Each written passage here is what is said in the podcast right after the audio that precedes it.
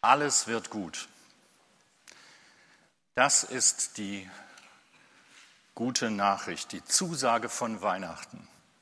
Alles wird gut. Es ist das Versprechen Gottes für uns ganz persönlich, für dich.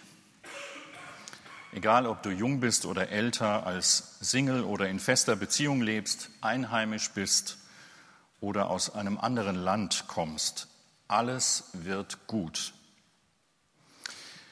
Es ist auch die Zusicherung für unsere Gemeinden, für unser Land, für unseren blauen Planeten Erde. Alles wird gut. Denn ich komme zu euch, sagt Gott, ich wohne bei euch. Alles wird gut, sagen wir ja manchmal, wenn wir ein Kind trösten wollen oder auch uns selbst Mut machen wollen, uns mitten in vertrackten Verhältnissen öffnen wollen für die Möglichkeit eines guten Ausgangs. Alles wird gut.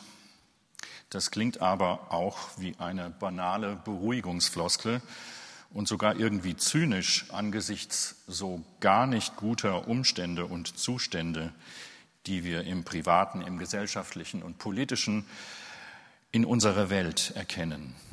Und unsere Erfahrung sagt, es wird nie alles gut. Wir wissen es. Die Welt, in der alles gut war, liegt hinter uns. Ja, kann sein, dass es ganz am Anfang von allem eine solche Welt gegeben hat, in der tatsächlich alles gut, sogar sehr gut war. Zugänglich ist uns diese Welt nicht mehr. Und doch singen wir zu Weihnachten, Heut schließt er wieder auf die Tür zum schönen Paradies, der Cherub steht nicht mehr dafür, Gott sei Lob, Ehr und Preis. Stimmt das denn? Ja, es ist wahr, beides ist wahr, dass wir in einer Welt leben, über die sich beim besten Willen nicht sagen lässt, dass sie sehr gut wäre. Aber das andere ist auch wahr dass die Tür zum schönen Paradies für uns aufgeschlossen wird.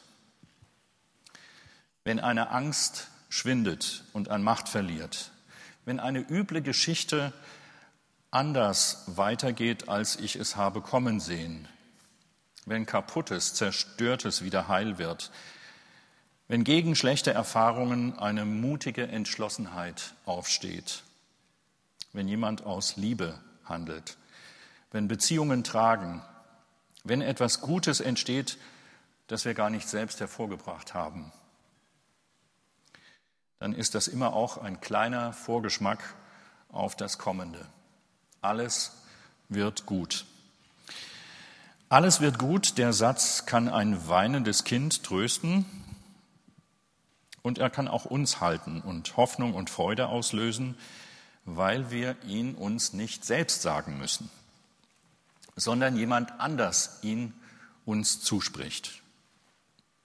Es ist kein naiver Optimist, kein Spinner mit Realitätsverlust, der das sagt, es ist Gott selbst, der zu uns sagt, alles wird gut. Und wir hören das alte Versprechen Gottes an sein Volk Israel. Durch Jesus Christus ist es jetzt auch Gottes Versprechen an uns, die dazugekommenen. Durch den Propheten Hesekiel spricht Gott selbst. Ich lese nach der guten Nachricht Bibel Hesekiel 47, 24 bis 28. Da spricht Gott, Sie werden mein Volk sein und ich werde ihr Gott sein. Und der Nachkomme Davids, der meinem Diener David gleicht, wird ihr König sein. Sie alle werden einen Hirten haben. Sie werden nach meinen Weisungen leben und meine Gebote befolgen. Sie werden wieder in dem Land leben, das ich meinem Diener Jakob gegeben habe und in dem ihre Vorfahren gelebt haben. Für alle Zeiten, für immer werden sie dort leben, ihre Kinder und Enkel und alle kommenden Generationen. In alle Zukunft wird ein Fürst der meinem Diener David gleicht, über sie herrschen. Ich schließe mit ihnen einen Bund für alle Zeiten und verbürge ihnen Glück und Frieden. Sie sollen sich vermehren und zu einem großen Volk werden. Für immer wird mein Heiligtum in ihrer Mitte sein. Ich will bei ihnen wohnen und ihr Gott sein, und sie sollen mein Volk sein. Wenn die Völker sehen, dass mein Heiligtum für alle Zeiten in ihrer Mitte ist, werden sie erkennen, dass ich der Herr bin, der Israel als sein heiliges Volk erwählt hat.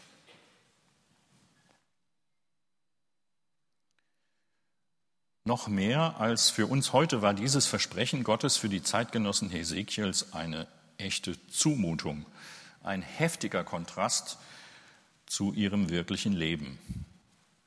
Denn das einst so große Königreich Davids war längst Vergangenheit, in zwei Teile zerfallen und die zehn Stämme des Nordreichs bereits in alle Himmelsrichtungen zerstreut. Und jetzt war auch das Reich im Süden, Juda, praktisch aufgelöst große Teile der Bevölkerung deportiert. Das Volk lebte im Exil. Nicht nur seine politische Souveränität war weg, seine Identität, seine ganze Existenz stand auf dem Spiel. Da gab es kaum Hoffnung auf Befreiung und Rückkehr ins eigene Land. Alles wird gut, sagt Gott seinen Leuten in dieser völlig aussichtslosen Lage zu. Und tatsächlich, schon bald erfüllt sich ein Teil dieser Zusage. Das Volk Israel kann zurückkehren. Und ein anderer Teil des Versprechens erfüllt sich ein paar hundert Jahre später. Ganz anders als erwartet. Aber schon für die ersten christlichen Zeugen ist es ganz eindeutig mit diesem Nachkommen Davids, der meinem Diener David gleicht. Bei Hesekiel ist Jesus gemeint. Was bei Hesekiel noch als ferne Zukunftsvision erscheint, ist in Jesus erfüllt. Er ist der Christus, der Messias, geboren in Bethlehem als Nachfahre Davids. Gott kommt als Mensch in diese Welt. Er lebt unter uns, wohnt bei uns und das feiern wir heute, Weihnachten. Gott verlässt den Status des Göttlichen und wird als Mensch geboren in einem in einer unbedeutenden Provinz des Römischen Reiches, in einem kleinen Kaff namens Bethlehem, unerkannt in ärmlichen Verhältnissen. Er lebt unter uns, er kommt uns ganz nah, er wohnt bei uns. Was für eine abgefahrene Vorstellung, dass Gott bei uns wohnt. Ich weiß nicht, wer gerade von euch eine Wohnung sucht, aber er wird bestimmt denken, hey, erstmal eine gescheite Wohnung finden. In der Stadt gute Qualität, bezahlbar, vergiss es. Und jetzt will auch noch Gott bei uns einziehen. Jesus als Mitbewohner, kein Raum in der Herberge. Das war schon vor 2000 Jahren so. Eine WG ist für manche von uns möglicherweise auch gar keine so schöne Vorstellung. Ältere denken vielleicht gut, dass ich die WG-Zeiten hinter mir habe. Das ist doch schon sehr nah. Mitbewohner kriegen ja alles mit. An Weihnachten feiern wir das, dass Gott uns ganz nahe kommt. Er will bei uns einziehen. Wo wohnt Gott eigentlich? Das klingt wie eine Kinderfrage, aber sie hat es in sich. Schon König David hatte den Plan, Gott ein Haus zu bauen. Er sollte nicht länger wie ein Nomade in einem Zelt wohnen. Und Salomo, Davids Sohn und Nachfolger, märchenhaft weise und reich, baute schließlich den ersten Tempel in Jerusalem. Eine angemessene Wohnung für Gott, ein großes, ein prächtiges Haus. Und bei der Einweihungsfeier spricht Salomo ein Lob- und Dankgebet. Und die Bibel berichtet, während er betet, wird ihm plötzlich klar, dass Gott doch viel zu groß ist, um in einem Haus auf der Erde zu wohnen. In 1. Könige 8 heißt es, ja, sollte Gott wirklich auf der Erde wohnen? Siehe der Himmel und die Himmel der Himmel können dich nicht fassen, Gott. Wie viel weniger dieses Haus, das ich gebaut habe, so betet Salomo. Und schon da macht sich Gott klein. Ja, ich will bei euch wohnen. Ich bin ansprechbar für euch. Und schon Salomo erkennt, wie groß die Barmherzigkeit und Menschenfreundlichkeit Gottes ist. Er, der große Gott, unfassbar, nicht lokalisierbar, wohnt bei den Menschen.